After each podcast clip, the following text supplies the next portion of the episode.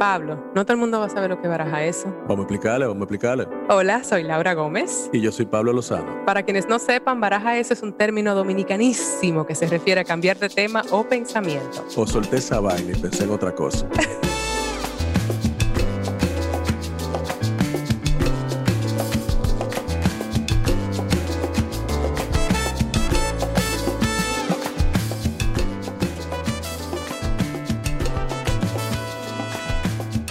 Saludos a todos, todas, todes que nos escuchan por aquí, por Baraja Eso Podcast. Hoy es básicamente nuestro primer día en YouTube, o sea que muy nuevo para mí. Perdónenme si fallo en dónde mirar y tal. Y no tengo a mi partner in crime conmigo, que está, eh, Pablo Lozano anda por Colombia rodando una peli.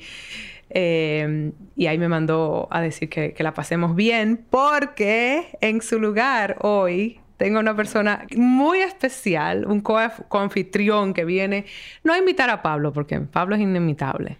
No se puede, no. No se Eso puede. es una, sí, sí, es una- un personaje único. Pero tú también eres muy único. Déjame presentarte a nuestra audiencia. Héctor Aníbal Estrella Pantaleón, un ícono dominicano. Dilo, yo. dilo, dilo, un TBT, un TBT andante. es, es, hice, sí, hice, hoy salí de casualidad por Laura, pero yo generalmente salgo los jueves. Sí, Ok, ya ven por qué él está sustituyendo a Pablo. hoy. sí. Ahora mismo tienen que estar dos o tres gente así, como en, en Lawrence, Massachusetts, de que, y él está vivo. ¿Tú te acuerdas de él?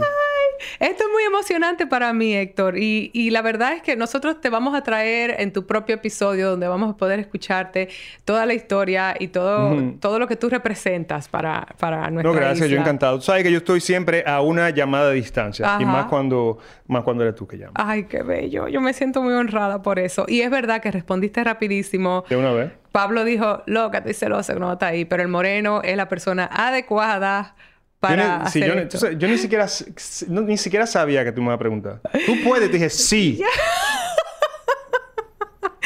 Señores, ese es el humor con que yo me encuentro siempre. Yo me, yo me rodeo muy bien. Yo me rodeo muy sí, bien. tú debo tienes muy buenos, muy buenos amigos, muy buena persona. Yo tú, sí, yo sí, porque primero siempre lealtad y segundo me hacen reír y tercero como que me siento que admiro a las personas con las que usualmente me... Así que eso es una gran cosa. Y eso añade a la persona con quien vamos a conversar hoy, hablando de, de admirar.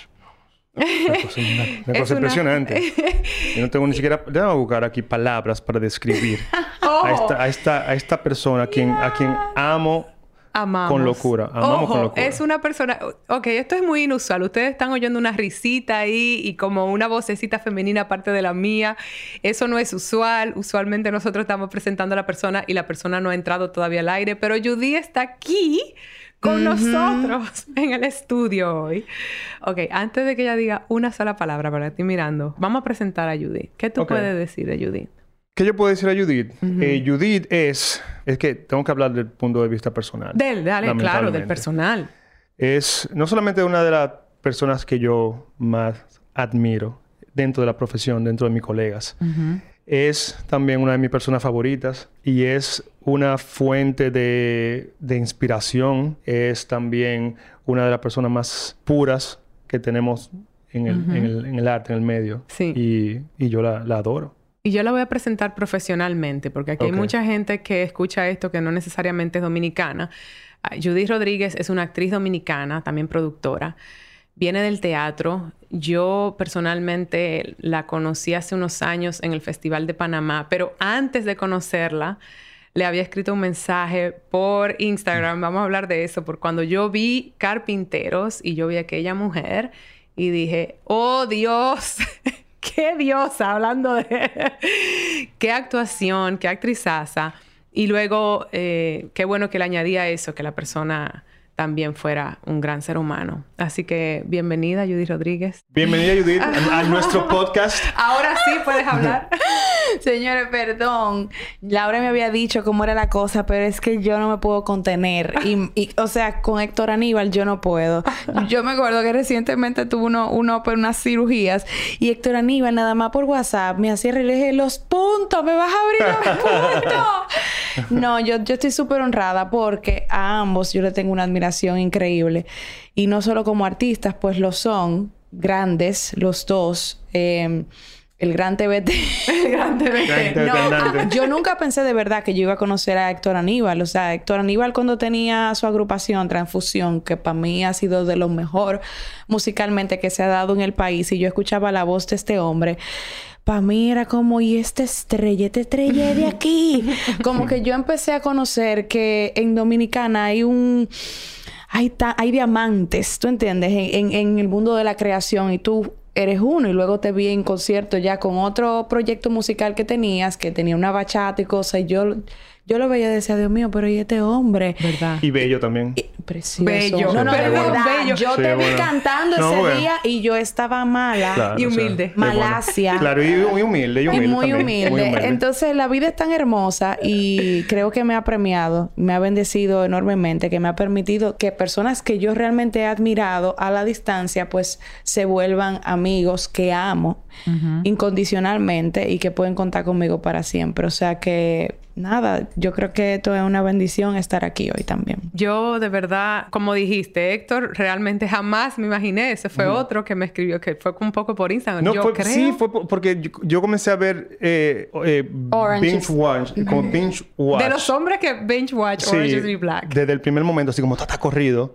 Y entonces veo a Laura y le voy a escribir porque me entero, después veo un reportaje que Laura es dominicana y yo, wow, pues déjame escribirle para decirle que me gustó la serie. Y cuando lo voy a, la busco, ella me sigue. Yo dije, ella me sigue. Obvio que yo sigo a Héctor y, le Aníbal, y entonces ya tú sabes, le escribía. Entonces ahí inmediatamente creamos ahí como una amistad y fue tan genuina. Y me pasó lo mismo con Judith. Entonces, Judith, tú estás en el medio de muchas cosas. sí. Y, y, para mí, siempre uno dice eso, como yo te descubrí con carpinteros, pero realmente tú tenías un, toda una trayectoria. Yo tenía mucho tiempo fuera del país.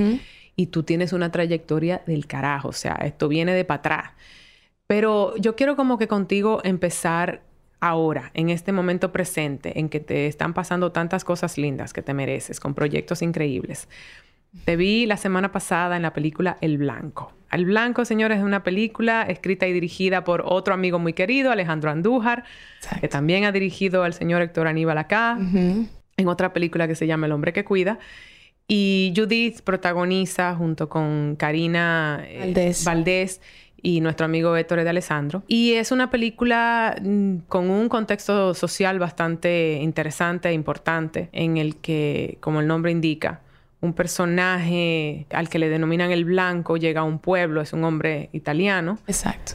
Y es una promesa, ¿verdad? De... Sí, eh, la historia es, es... A mí me, me, encanta la historia, me encantó desde un proyecto porque siento que es como una película necesaria porque este es algo, es algo muy común, este tipo de hechos en nuestro país, en nuestra comunidad, en nuestros pueblos. Eh, el típico cuento del padre que vende a la hija, básicamente, a un hombre eh, mayor, mayor que ella, obviamente, eh, adinerado o con mayor poder y blanco para limpiar la raza. O sea, esta es la premisa, esto es lo que le dice el papá, que es interpretado preciosamente por el cuervo, que es también amigo ah, nuestro, muy querido. Y, y, a mí me chocó mucho que estemos hablando de ese tema porque todavía como que no, no lo habíamos abordado en el cine dominicano. Y es muy común, muy común de... Todavía, muy común todavía. O sea, yo trabajo con Save the Children, Héctor Aníbal también es colaborador.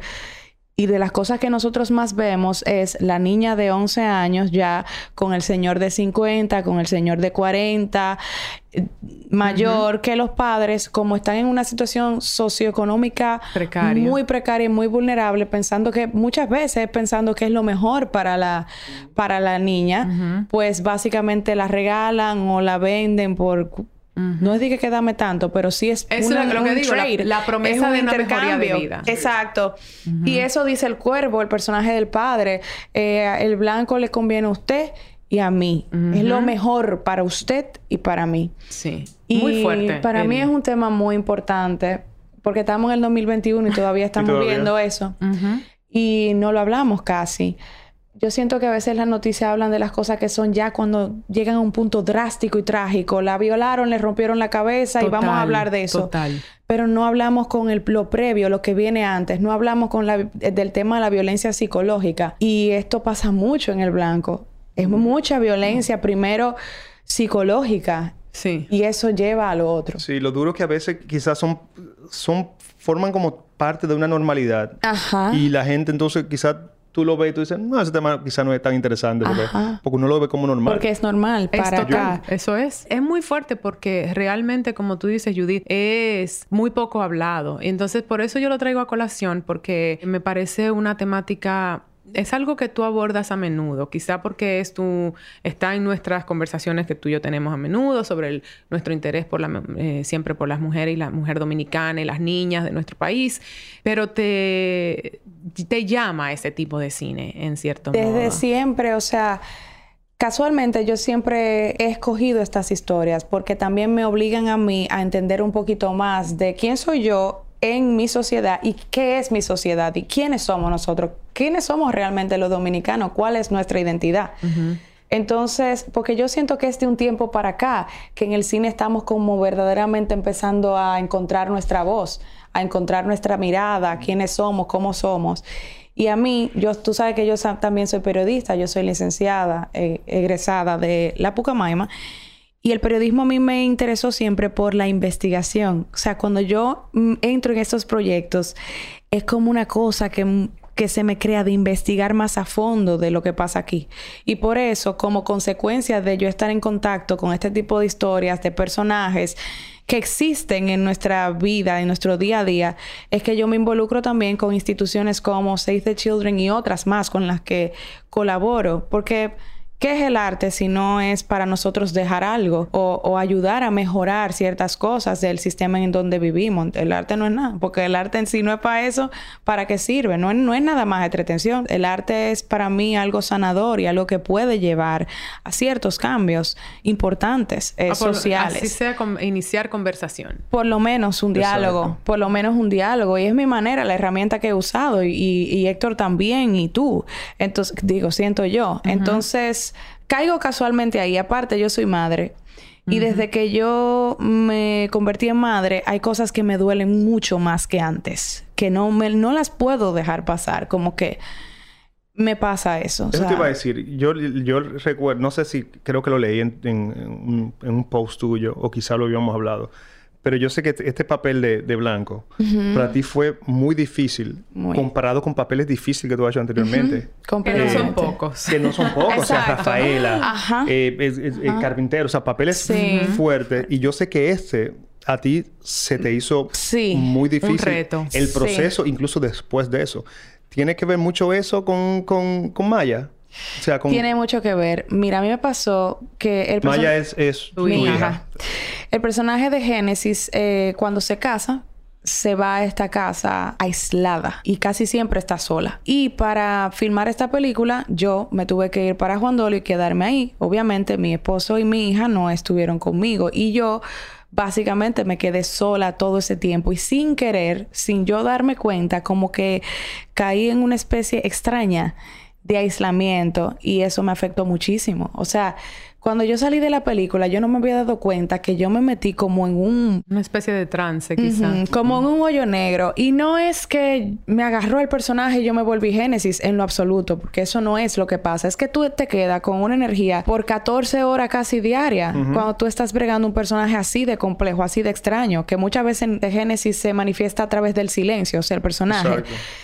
Y tú te quedas vibra- vibrando así, bajito, como que tú te quedas con esa vibración bajita, con esa onda. Y más cuando tú no tienes un escape. Exacto, yo salía del set, que eran como 12 y 13 horas en, en, en tú sabes cómo, en los estudios, filmando ahí adentro, y me iba al apartamento y casi siempre estaba sola porque Karina, por eso mismo, por la intensidad del, del proyecto, Karina, mi coestrella, la que hace de mi hermana en la película, casi siempre ella prefería irse. Y, y Alejandro también estaba en su proceso como director y entró también en una situación que yo nunca lo había visto así a él Sí. fue fuertísimo y bueno, él te dirá si él quiere contarte. Entonces yo no hablaba con nadie, yo no tenía con quién compartir, o sea, yo llamaba a mi hija en videollamada, a mi esposo en videollamada y eran como los únicos momentos que yo tenía para compartir con gente o hablar con alguien. Y a veces que Karina yo le pedía, please, quédate. O sea, para yo no quedarme sola. Y, y- y mira, se me, me, se me hagan los ojos como recordándolo porque Sí, fue un proceso duro. Y, y me, me- me parece irónico porque igual yo creo que esas cosas que en el momento son tan fuertes para uno cuando está en un proceso actoral son tan ricos en la pantalla. Porque Sí. traduce. Yo sé que es una... A veces se siente ese aislamiento y a veces se siente esos procesos tan... Uno ahí tan solito. Pero... Pero tu personaje está viviendo eso. Es como que casi Totalmente. que la ficción traduce a la Totalmente. realidad. Es una... Sí, sí, yo, yo la vi la pri- por primera vez la peli el otro día, el mismo día que la viste tú, el jueves, y yo me quedé en shock. Karina y yo salimos así, como... Y que, Afectadas. sí, y quedamos en juntarnos a beber un café y hablar de todo lo que pasó, porque fue un viaje hacer la peli. Yo lo veo y digo, ok, ok, valió la pena, y yo estoy viendo, para mí, este ha sido uno de mis personajes más amados eh, profundamente, eh, más complejos y más hermosos creados. Entonces, eso vale mucho. Y para personas que nos están escuchando y ahora tienen toda esta curiosidad por el blanco, ¿qué tú sabes acerca de distribución de esta peli? ¿De ¿Cómo comienza? Me enteré increíblemente, me enteré de algo muy lindo que Figa Films, que es una distribuidora súper top, que ha distribuido, distribuido películas eh, merecedoras de Oscars. Tiene ahora una película que a mí me encantó, que es Los Lobos. Yo no sé si tú la has visto. No la he visto. Uf, preciosísima, una película mexicana, la recomiendo un millón. Figa Films se enamoró de, del blanco. Y estamos con ellos para, bueno, ya, o sea, empezar ya la distribución internacional y demás, lo cual es como una bendición, como que, bueno, hicimos algo bien. Sí. Y, y es lindo en general lo que está pasando en el cine dominicano, porque hay muchas películas ahora nuestras, hermosísimas, que están saliendo. Le decía a, a Héctor Aníbal de la peli que donde él está, Motel ahora, que tiene una- unas cosas bellísimas. Eh, Candela, Liborio. Uf, hay mucho. La Eh, boya. La Boya, Mosh. Hay tantas películas lindas de autor con la mirada de cada quien, con el universo que cada quien quiere crear. Este es un, un momento precioso increíble. del cine Y dominicano. yo recuerdo cuando la gente criticaba y decía, no, porque en el cine dominicano nada más se hacen, lo- nada más Nada hacen más se hacen comedia. porquería. Y tuve este festival de Fine Arts Oh que, my God. que bueno, mucho tiene que ver, yo sé que hubo mucho retraso de, de puesta de, de películas por la pandemia, Claro. que fue lo pero fue lo mejor, Lo que, mejor pasó. que pasó. Porque Wow, tú tienes un sí. festival de Fine Arts totalmente Todo local. dominicano.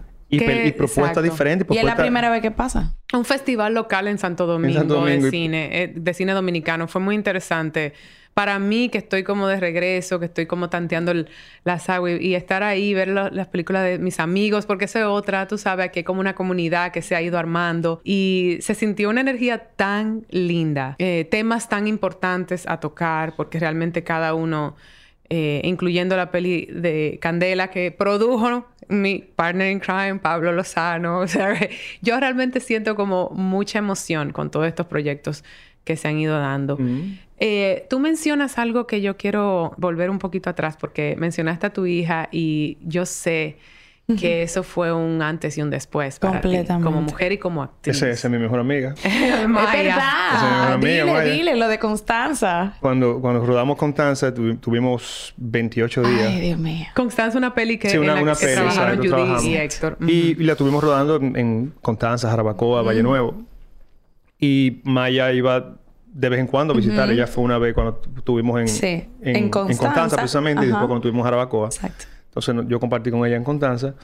Y cuando ella volvió después, qué sé yo, dos o tres semanas después, entonces ella le decía, ella me decía que ella es su mejor amigo. Esa- y mi, y mi mejor amigo. Y mi mejor amigo, mami, mi mejor amigo. ¿Qué hizo eh, Maya en tu vida? Aparte, o sea, ser madre es una experiencia maravillosa y todo lo demás, pero yo sé que como mujer en esta sociedad, tú dices que todo siempre lo haces con Maya en mente. ¿Quién era Judith antes y quién es Judith después de Maya? Eh, no, un cambio drástico, radical. Igual, ha sido un cambio también eh, progresivo. O sea, a mí no me pasó como le pasan a la mayoría de las mujeres, que yo, yo hasta me sentía mal conmigo misma porque yo decía, ay Dios, pero esto, esto no es tan perfecto. O sea, yo soy una pésima madre. Sea, yo me acuerdo aprendiendo a cambiar los pampers y cosas que hacía yo un tollo y yo, Ay, wow, ay. yo decía, perdón, Maya. Eh, y, y era como muy fuerte para mí. ¿Qué edad porque tú a mí no- tenías cuando una Maya no, nació? ya yo tenía 29 años, o sea, pero para mí no es, yo no, yo no soy la maternal, yo, yo tengo otros talentos, pero no ese. Lo que pasa es que Maya es mi debilidad. O sea, yo la amo tanto que es otra cosa y por ella muchas cosas en mí empezaron a cambiar. O sea, yo me di cuenta que yo tenía que mejorar cosas de mí como, como ser humano, cosas que yo debía sanar. Yo siempre he lidiado con situaciones de depresión, de ansiedad y Maya ha sido como el impulso que yo he tenido para de verdad buscar la forma de sanarme y de estar bien. Nosotros vinimos a este mundo a ser felices. Y cuando nosotros estamos bien, sanos, psicoemocionalmente, los demás también lo están. Los demás que son cercanos a ti. Porque esa energía es la que tú le proyectas. Y sobre todo a mi hija, que no me pidió traerle al mundo. Ella no pidió venir aquí. Entonces, yo no tengo derecho a amargarle su existencia.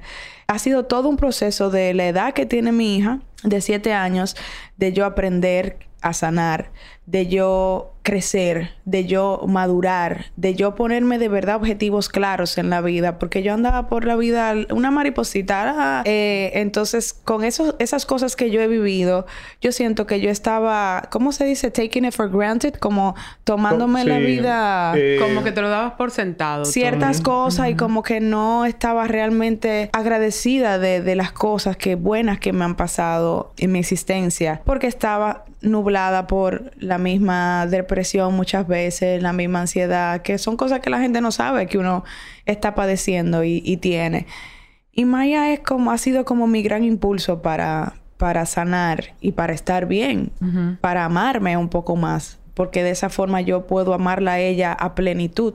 Qué bonito. Y eso es lo que me ha pasado con Maya. Y así es como nosotros hemos ido criando a Maya. Y eso ha sido un trato que hicimos mi esposo y yo, Edward, de que yo le he dicho a él, mira, nosotros crecimos por la crianza que nos dieron con un chip que a veces nos hace limitarnos. Eh, tenemos muchos prejuicios de todo tipo, sexuales, mentales, de todo tipo, sociales. Yo yo te pido, le dije a mi esposo, que con Maya no hagamos eso. Yo quiero una niña completamente libre y una mujer obviamente libre también, con una confianza enorme en nosotros para podernos hablar cuando lo necesite y que ella se empodere de su ser. Esta niñez libre, eh, rodeada de diversidad, o sea, de, nuestros amigos gays, de, que aquí en la isla, señores, eso es un tema para los que nos están oyendo que no entiendan lo que es la República Dominicana, que nosotros hablamos mucho de eso acá.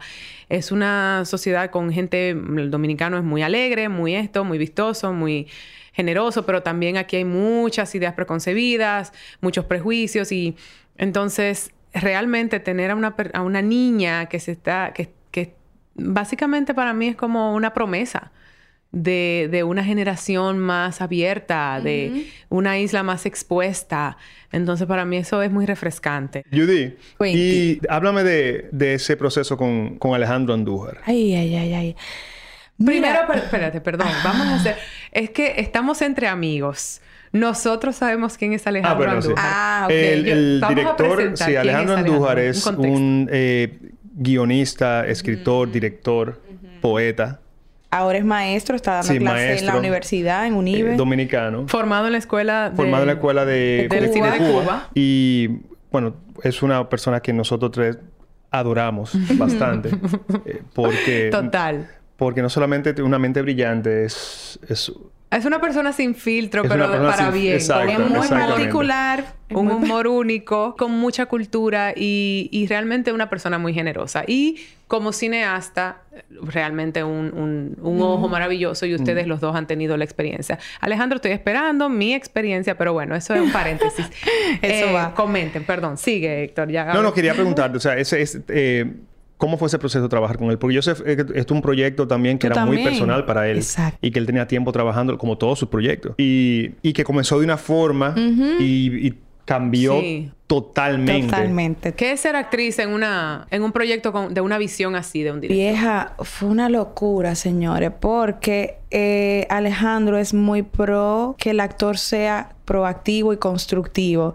Y yo personalmente soy también muy propositiva y muy de irme más allá y más allá y más allá. Y él le encanta La eso. actriz adecuada. Yo, su musa, porque me lo decía todo el tiempo. Encontré mi musa. Pero a su musa en ese momento, ya él tiene como tres musas más.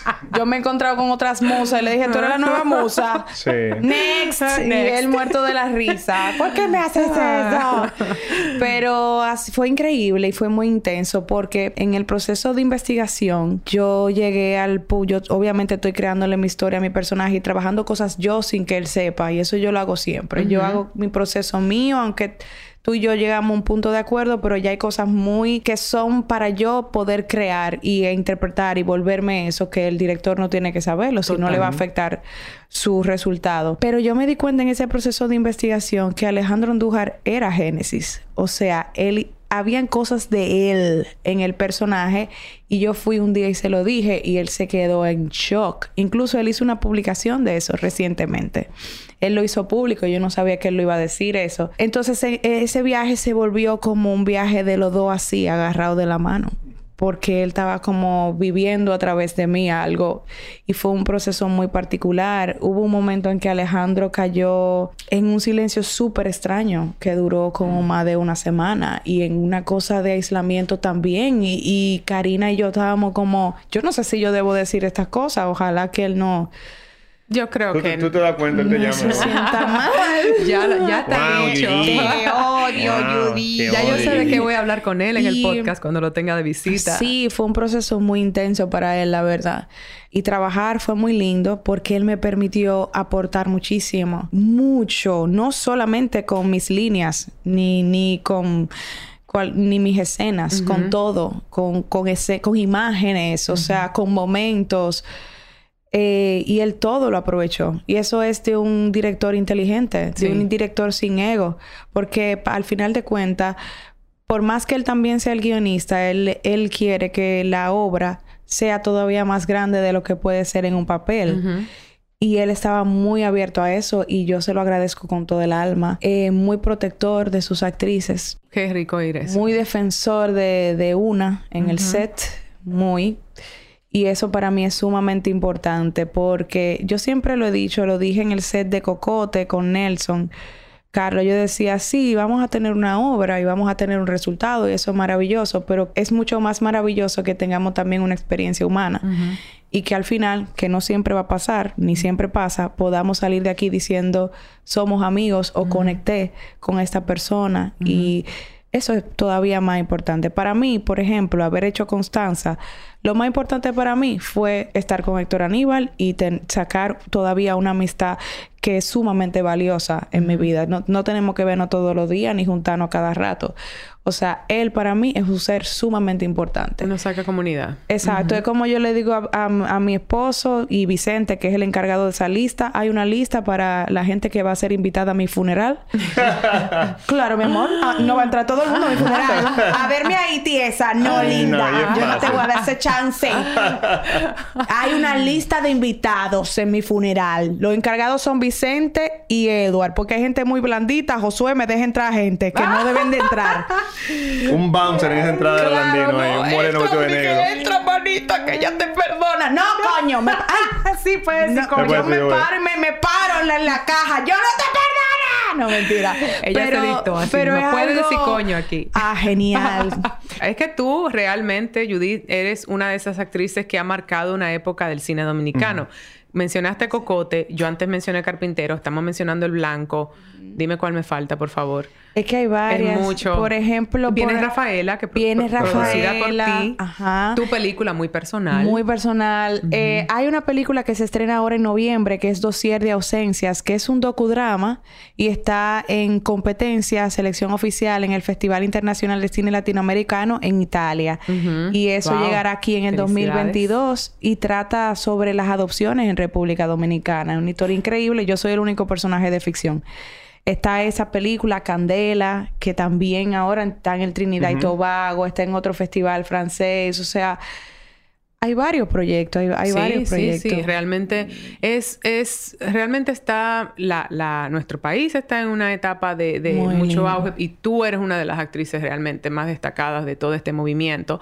Gracias. Y no, y, o sea, al, al César lo del César. ¿verdad? No, yo creo que también es una cuestión de suerte. Mira, es verdad que el talento es importante, pero ¿cuántas mujeres talentosas y hombres talentosos no tenemos aquí? Somos muchas, somos muchas, con mucho que dar. Pero es también, es también la suerte.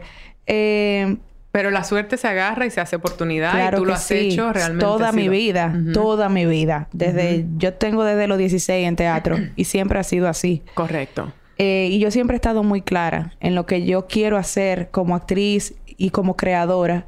Siempre. Yo me acuerdo que yo le dije a mi mamá que yo le acepté irle a la, a la universidad porque yo no quería comprometer mi arte. O sea, yo me acuerdo con 16 años yo diciéndole a mi mamá, mira, está bien, yo voy a ir a la universidad. Pero es para yo tener un trabajo fijo y no tener que coger proyectos por dinero. Wow. Mm. Y yo estaba consciente de eso a los 16. Gracias a Dios he podido vivir de esto. Hay tiempos que son increíbles, hay tiempos que no hay Sí. nada. Porque yo creo que los actores como que hablamos muy poco de la verdad detrás de toda esta cosa bonita, Sí. el maquillaje y la fama. Que es el, och- sí. Que Que es vamos a el los 85%. ¿Me entiendes? Tú y yo hablamos mucho de eso. Tú y yo lo hablamos, mami. Y yo lo hablaba con mi terapeuta hace dos años. O sea, hay tiempos de sequía fuertes donde tú duras un año y dos sin, sin producir. ¿Qué, ¿Qué pasa? Que ya tú has filmado tantas cosas que van Sí, saliendo y la saliendo. gente cree. Y la gente que, pero tú no dejas de trabajar. Pero que son Pero tú estás... Y tú en tu casa jalando aire por ocho More. meses. Eso me ha pasado a mí a cada rato. Y a la gente mí. dice, loco, pero tú no dejas de trabajar. Ajá. Yo, papo, pero... Y la telaraña así en, ese, Se en esos consa. moños. ¿Y qué han aprendido ustedes de eso? Porque yo estoy, realmente ha sido un- La- un- unos dos años Sí. bastante introspectivos lo que hemos vivido Bueno. ahora. Para todo el mundo. Para todo el mundo. Yo creo que a mí la pandemia... A mí yo aprendí como a, a no preocuparme de la cosa que yo no tengo control. O sea, yo no podía vivir con una depresión siempre. O sea, si Exacto. estoy trabajando, estoy deprimido. Ajá. tengo ansiedad. Si no estoy Exacto. trabajando, estoy deprimido, tengo ansiedad. Entonces yo decía, yo tengo que buscar un balance donde yo tengo que ver qué es lo más importante. Y al final de cuentas me di cuenta que lo más importante era mi, mi tranquilidad. tranquilidad. O sea, sí. por encima de todo. De todo. me llama la atención porque eh, este espacio, Baraja Eso, en parte surgió por un momento de mucha ansiedad de mi parte. Yo estaba en un momento de transición, eh, lo, he lo hemos conversado acá Pablo y yo y tal, pero eh, viene a colación con que yo he compartido con ustedes dos de manera personal y hemos conversado de estas manifestaciones eh, digamos, no sé, de la, de la salud mental nuestra, Sí. de las vocecitas que tenemos en la cabeza, Ay, sí. de las historias que nos contamos. Y yo pensaba que era como muy, me, me sentía a veces muy sola en esa experiencia, pero no es solamente, no es solamente en el eh, terreno actoral. Esto, yo creo que la pandemia ha venido realmente a Sí, sí. exponer todo lo que, eh, las, las presiones sociales, dónde estamos en versus dónde creemos que tenemos que estar Ajá. y, y- y aprender así como a vivir el tiempo presente. Ustedes, los dos, en su momento me han expresado de haber lidiado con ataques de pánico. Con ataques de pánico. Y yo les comentaba a ustedes de mi insomnio terrible que estoy Sí. trabajando y estoy durmiendo. Ay, Sí, yo no qué estoy bueno. durmiendo. Ay, qué bueno. Por ahí se vieron un episodio con una somnóloga. Ajá. Eh, Ay, qué rico. Y nada, entonces quería como, tengo mucho interés en, en eso mismo, en esa transparencia sobre lo que son estos procesos, sobre lo que es lo que la gente percibe versus la realidad y cómo nosotros lo vivimos y qué hemos aprendido y qué herramientas tenemos para, para batallar eso. Eh, eso que estás diciendo, Sí. Héctor, ¿cómo? O Sí, a mí me pasaba, a mí era, era soltar. ujú. Uno mismo, o sea, hay, a veces la gente se cree expectativa y hasta tú mismo te crees expectativa de tú mismo. En base con a el tu tiempo. carrera, ¿no? En base, sí, a, a todo. Entonces tú llega un momento que tú dices, pero ven acá, eso no, eso, eso no es lo que yo quiero. O sea, yo, a mí no me importa. si no, no llegar a ser que famoso o no llegar a ser tener una casa Yo te amo. Es que, ¿o no? es que Sí, o es- sea, eso es, Y, eso, y óyeme, eso me, eso me pasó a mí también ya cruzando de los 40. Cuando... Muchachito. Sí, y, y no, y ya yo decía, pero es que yo no puedo vivir mi vida entera con No. un ataque de pánico cada, cada cinco días. O sea, no- yo no puedo vivir con esta con este estrés. ¿Qué es lo que me está estresando? Nada, lo que me está estresando La son... voz cuerda te sí, habla. yo decía, la- lo que me está estresando son cosas que yo no, que yo no tengo control. Como quiera. Entonces, yo no me puedo preocupar por algo que yo no tengo control. Y, y, y tú, Judy, por ejemplo, ¿cuál fue un antes y un después en tu carrera que tú dirías donde tú quizás sentiste una presión de ser algo que no eras y luego aprendiste, en qué punto aprendiste a soltar eso? Si, si te acuerdas específicamente. Claro, mira, como les dije, yo toda la, la vida he tenido situaciones de crisis de ansiedad, de ataques de pánico. Y hubo un tiempo, yo llegué a hablar esto con, con Héctor Aníbal y cuando fuimos, íbamos a boxear en algunos momentos, que ahí es que yo empiezo a bregar con la música. Ya yo había filmado El Blanco, ya había filmado Rafaela. Rafaela era mi gran sueño, una película que duró 11 años para poderse hacer, todo el mundo diciéndome que no, y diciéndome que no, que no, que no lo iba a hacer. Y la logramos hacer y yo caí en la peor crisis de ansiedad y de ataque de pánico de toda mi vida. Y yo estaba en el mejor momento profesional de mi vida, en el sentido de lo que la gente considera que es el éxito. Yo estaba ganando mi segundo premio como mejor actriz en Los Soberanos de aquí. era como la primera actriz en ganar ese premio consecutivo, o sea, dos años consecutivos, viajando al mundo todavía con, con las películas, logrando proyectos increíbles, protagónicos, cerrando cosas buenísimas. Y yo caí en un hoyo negro que yo no sabía cómo era que yo iba a salir. Ahí es que llega la música. A mí, sin yo decirlo mucho, Héctor Aníbal, que llegó a mi círculo de amigos como mucho más reciente que todos mis amigos. Mis amigos full tienen 16 años en mi vida, más. Y Héctor es como de las pocas gente nuevas que yo he dejado entrar a mi vida. Entonces, en mi caso particular, mi salvación y mi sanación desde hace dos años para acá, es una lucha de dos años, ha sido encontrar en el arte otra vez una forma de sanar y escuchar a otras personas de cómo lo están haciendo y obviamente con terapia. Entender que yo no tengo que competir con nadie, ni siquiera conmigo misma ese show diga que yo soy mi competencia. Yo no soy competencia de nadie ni mía. Yo esa presión no la quiero coger. Yo vine a chilear a este mundo, que bastante intensa que soy. Y bastante intensa que ha sido mi vida. Bastante intensa sin yo buscarlo. Entonces, ¿para qué yo me voy a seguir poniendo varas tan altas? Y la gente misma sola te las pone si tú quieres la mejor, la mejor. Yo no quiero ese título. A mí no me interesa ser la mejor en nada. Yo quiero ser Judy y estar en paz. Y que mi gente cerca mío también lo esté y que sea feliz. Yo vine a eso, este mundo. Yo no vine a tener dinero, ni a ser la mejor profesional, ni a ser exitosa. Yo vine a estar bien. Y lo otro es un extra. Cuando yo me puse mucho en pandemia a ver entrevistas de gente que yo admiro, o sea, actores, artistas en general, músicos, no nada más actores. Y la mayoría de esa gente, para estar donde están y para mantenerse, el trabajo es con ellos mismos, con su ser, con quienes ellos son. Tom Hanks en un Red Table, no me acuerdo, Round the Table, le hablaron de eso. ¿Cómo tú bregas con el fracaso? Y él dijo, como yo brego con el éxito. Yo tengo este premio en esta mano y yo digo, esto pasará. Hmm. Esto pasará. Este año me toca a mí y el otro te toca a ti. sí. Yo tengo este fracaso en la mano, esto también pasará. Y es verdad, todo pasa. Y yo estoy muy consciente de eso. Por eso esas cosas ya a mí no son... Todo lo que yo hago ahora, ahora en mi vida es para yo estar bien, y para que mi hija esté bien y mi familia y mis amigos y en lo que yo pueda ayudar al que esté cerca también. Pero más nada, mami. O sea... Tú sabes que yo, yo me acuerdo... Sí, cuando yo, yo comenzando con el grupo, teniendo 17, 18 años, cantando ¿Con tu grupo de música? Mi grupo de música. Transfusión. Contando con Transfusión. Tocando en Café Capri, que era un, bar que quedaba en la Tiradentes, donde se tocaba música en vivo. Y nosotros comenzamos tocando ahí en el barcito, ching a ching, y siempre era, era como un éxito. Era todo bien. Y Hubo un día que, no, que a mí no me fue bien. Después de tener como dos meses tocando más o menos. Ese día yo llegué ronco. Yo me sentí como que no canté bien. Se me salió un par de gallos. Desafiné un poco. Como esa cosa. y yo llegué... un gallo que se te sale Ah, un gallo. Voz. Sí, sí. Cuando tú te pones afónico. Que y yo llegué a mi casa... Ya tú sabes, amargado. Claro. Amargado con los ojos aguados. Y yo me acuerdo que mi mamá me dijo. Uy, muchacho. Si así es que tú te estás poniendo... Ahora. Sí, no, ahora. Sí. No, papá. La experiencia, la voz de la experiencia, porque porque Adalgisa Pantaleón, la mamá de... Exacto, es cantante act y actriz y tiene muchos años en esto. Eh, y me dijo, ay, si eso ahora que tú te estás poniendo así... Tú no vas a aguantar Tú no esto. vas a aguantar esto, papá, porque mira, uh -huh. te faltan millones uh -huh. de veces donde tú te vas a ir de nalga. Y wow. no es que uno no se sienta mal cuando uno tal vez ve cosas y uno dice, contra, uh -huh. le pude haber hecho mejor, que sé yo qué, porque uno tiene eso. Yo soy muy exigente conmigo y no soy así para nada con los demás. Y yo misma a veces me digo, girl, wow, o sea. ¿por qué tú eres así contigo? Es un mal si que tenemos. Sí. Tú, tú le ves todo lo bueno primero a los otros que lo malo. Entonces, ¿por qué tú no no puedes ver eso de ti misma. Y, y esto, entonces entendí que esto es un trabajo del día a día. No, y es un, se- y es, y es un sentimiento fatalista que uno mismo Que se pone. uno tiene. O sea, oye, yo hice esta película. Mira, esta película no le fue bien. No soy relevante. Ya, Ay, ya, soy lo peor. Ya, me voy a la casa. Tú llegas, dos, tres gente eh, te mira medio raro en la premier. Y tú llegas a tu casa. Ya, todo se acabó. Ya. Ya, ya. Esto pasará, Dame chao. quitar, ya. Los niños, quitarlo del colegio.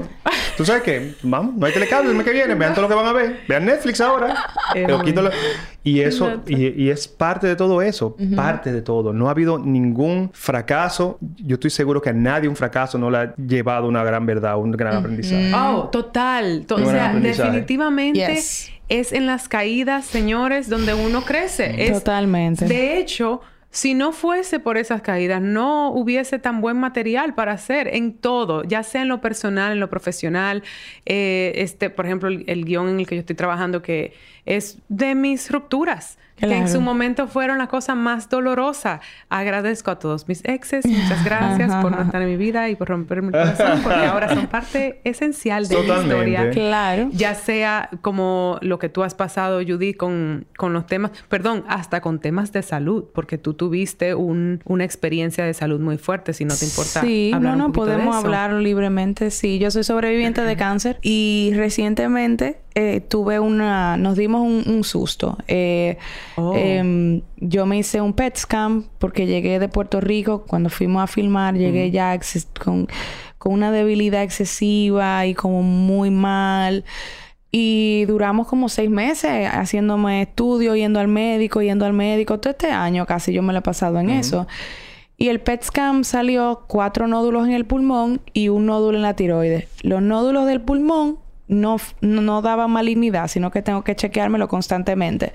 Pero el nódulo de la tiroides sí. Y hubo que estirparme todo eso ahí. Yo tengo dos meses de, de ese proceso. Oh, eso tú De ves. recuperación. Mana, eso yo no lo sabía. Sí, y, y fue como un, dentro de todo, un wake up call, again, como que loca, tú Nada, aquí lo que importa es el O presente, sea, cuidarte y. tú te estás matando porque tú quieres volver a las tablas. Yo estaba en medio de unos ensayos con Vicente y yo no le decía a Vicente que en los ensayos yo sentía que me iba a morir o a desmayar y él es muy eh, un director muy exigente aparte de que yo siempre he sido una fuerza y con él yo no o sea yo no podía pero tampoco le quería decir que, que me estaba pasando y al final fue como ven acá si yo tengo cáncer otra vez.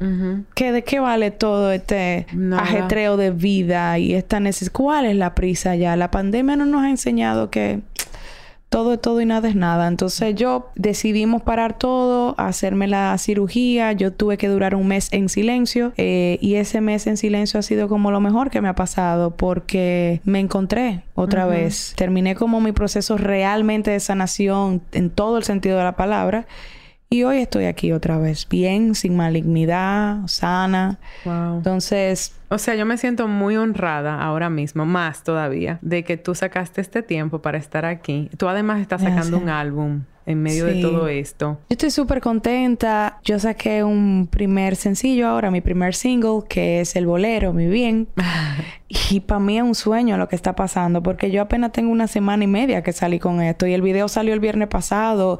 Y ha sido muy, ha sido muy bien recibido. Una cosa increíble, Héctor, Sí. como yo nunca en mi vida lo pensé. Pero ¿cuándo tú grabaste esto? Yo, yo sé que tú y yo venimos hablando de hace rato de lo que tú estabas grabando musicalmente. Sí, yo también a ti te hablé de esto y te puse una de las canciones. ¿Tú te acuerdas? Nos fuimos a comer un día. Yo grabé esto antes de la pandemia Ok.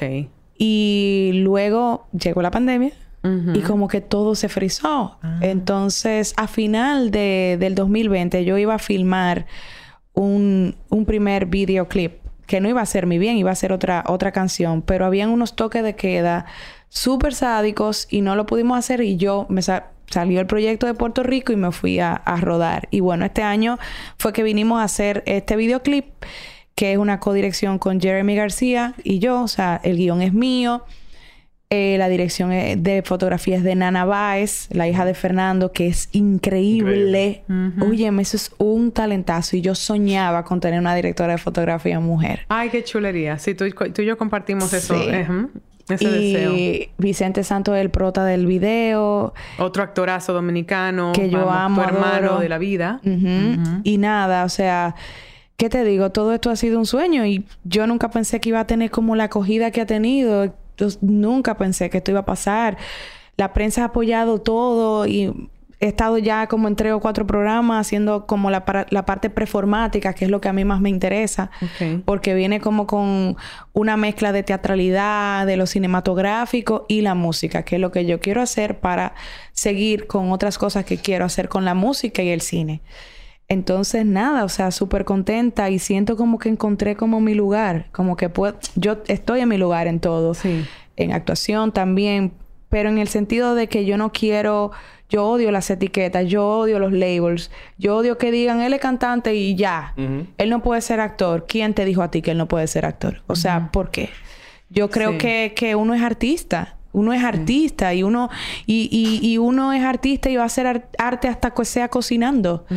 O sea, Anthony Hopkins toca el piano, escribe composiciones para orquestra, es actor, Sí. es pintor, Jim Carrey, pintor, actor, Johnny Depp toca en una agrupación musical, es productor, director, Julia Lewis, Héctor actriz, Aníbal, cantante, Héctor actor, Aníbal, cantante. cantante, compositor, mu- toca instrumentos, un fucking fotógrafo, fucking no se puede sí, decir. Puede. Increíble fucking fotógrafo, un fucking artista del carajo. O sea, un tipo completo. Entonces, ¿cómo Sí. yo puedo definir a una gente con un solo nombre? ¿Cómo que yo diga, tú eres madre y ya?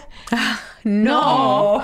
¿Me entiendes? Entonces, cuando tú te defines con una sola cosa, que el ser humano tiene, eso es parte del sistema, yo siento, como que necesitamos definirnos Sí.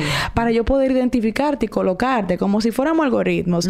Y no somos eso, somos más que eso. Totalmente. Y, a- y por eso es que te digo que encontré mi lugar, porque yo no me quiero definir como nada, yo estoy escribiendo muchísimo. Y de ahí viene mi manifiesto de la página web. Que eso es spoken word, con poesía, con mi verdad. El manifiesto yo lo escribí al otro día de, la, de sacarme la tiroides, Ujú. sin poder Wow. hablar y sin mucha movilidad en la cama. Y yo le decía a Judy que uno como uno tiene que buscar una, buscar una forma de, de uno también canalizar. Ajá. Porque me pasaba, cuando yo, yo era pequeño, a mí me fascinaba cantar y, y- y a mí me fascina actuar, pero entonces llega un momento cuando eso se vuelve un trabajo, tú pierdes Oh, algo de, sí. de eso, porque entra otra responsabilidad, entra otra... O sea, Sí. y tú Yes. pierdes esa, Esa ese, quizá- esa magia. ma- ese, ese control, quizás tú tienes un control. Sí. Y, y a veces uno tiene que tener algo donde uno diga, tú sabes que yo lo voy a hacer porque sí. Claro. Como tu fotografía. Como en el caso mío la fotografía. O sea, es simplemente para canalizar todo eso que uno tiene dentro, libre, sin... Es, yo soy el responsable. Total. Eh, a mí, o sea, yo hago lo que yo quiera. Sí, Nadie total. me dicta. Eso es ser artista. Tú eres artista. Y yo puedo entender gente que nada más son actores y ya. No, Que exactamente. está muy bien. Pero tú no eres solo un actor. Tú eres un creador. Entonces tú necesitas cierta libertad y control en lo que tú creas. Cuando uno es actor... Uno está, al final de cuentas, expensas del otro. Oh, O sea, se acabó. It's a wrap.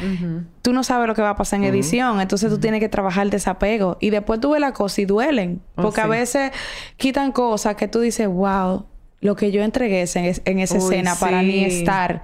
Entonces, con esto de que tú haces tu fotografía, tú cantas, tú escribes, tú también, yo también. Sí, a ti te pasa con la música. Yo te lo dije cuando lo, Lo vi la primera vez que ella me lo puso. Yo le dije, eso está perfecto porque ese eres tú. Tú escribes. Tú escribes la melodía, tú escribes la letra. O sea, eso está perfecto. Aparte de que tienes un productor de tres pares de... ¿Se puede decir cojones? ya lo dije. Sí. Medio Vicky es un súper productor y el director musical, José Andrés Y José también, Andrés también. Molina. Entonces tú tienes un proyecto que es súper personal y se, y se siente así. Tú lo oyes, lo oyes puro, lo oyes verdadero. Y que Ay, se puede, que Sí. se puede escuchar ahora mismo en las redes y en tu página Sí. web Sí. que sacaste Sí. que me dijiste, yo te dije, Mara, yo tengo tanto tiempo trabajando en lo mío y me, me has inspirado para ver si termino. Qué bueno, hazlo, mamá. Eh, cuéntanos un poquito dónde se puede escuchar eh, el tema musical, tus tu página web, cuéntanos. El videoclip está en mi canal de YouTube, Judith Rodríguez Art. eh, y la canción está en todas las plataformas digitales, Apple Music, Spotify, todas, todas. La pueden encontrar, se llama Mi Bien. Y yo aparezco como Judith sola. Ok. Y mi Instagram es Judith Rodbe y ahí hay un link.